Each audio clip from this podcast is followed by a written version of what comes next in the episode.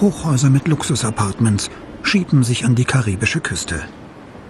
Der intakte, fast 500 Jahre alte Stadtkern ist UNESCO-Weltkulturerbe.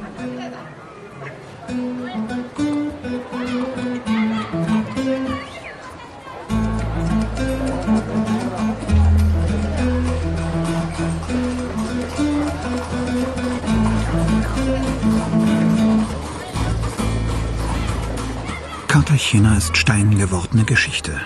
Über Macht, Reichtum, Gewalt, über Sklavenhandel und die Unabhängigkeitskämpfe gegen Spanien. Und am Rande die kleinen Geschichten. Seit 50 Jahren steht dieser Mann im Dienste der Touristen. Einmal kam ein Herr mit seinem Enkel und sagte zu mir, mein Lieber, besorg mir Mais, egal woher, das Kind will die Tauben füttern.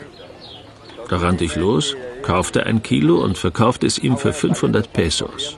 Und dachte mir, von morgen an werde ich so Säckchen mit Mais füllen für die Leute, die die Tauben füttern wollen, um den Tierchen was zukommen zu lassen.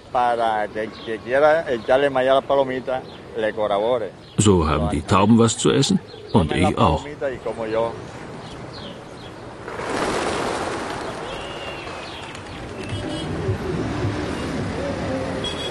Die Mehrheit der Bevölkerung, überwiegend afrikanischer Abstammung, lebt in sehr bescheidenen Verhältnissen vor der Altstadt.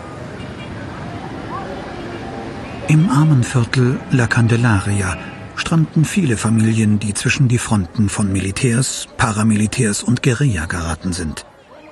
Pfarrer Roberto Rodriguez kennt das Viertel gut. Es gibt hier keine Kanalisation. Die Abwässer laufen weiter auf der Straße entlang.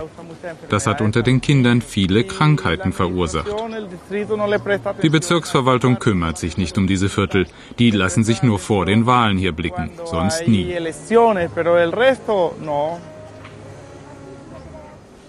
Mit Unterstützung von Einrichtungen wie das katholische Hilfswerk Miserior kümmert sich Rodriguez um Großfamilien, wie die von Rosa Alvarez. Rosa lebt schon seit 30 Jahren hier. Sie ist resigniert. Unsere Situation ist schlecht, wirklich schlecht. Man muss darum kämpfen, etwas zu essen zu kriegen, um die teuren Monatsrechnungen zu bezahlen.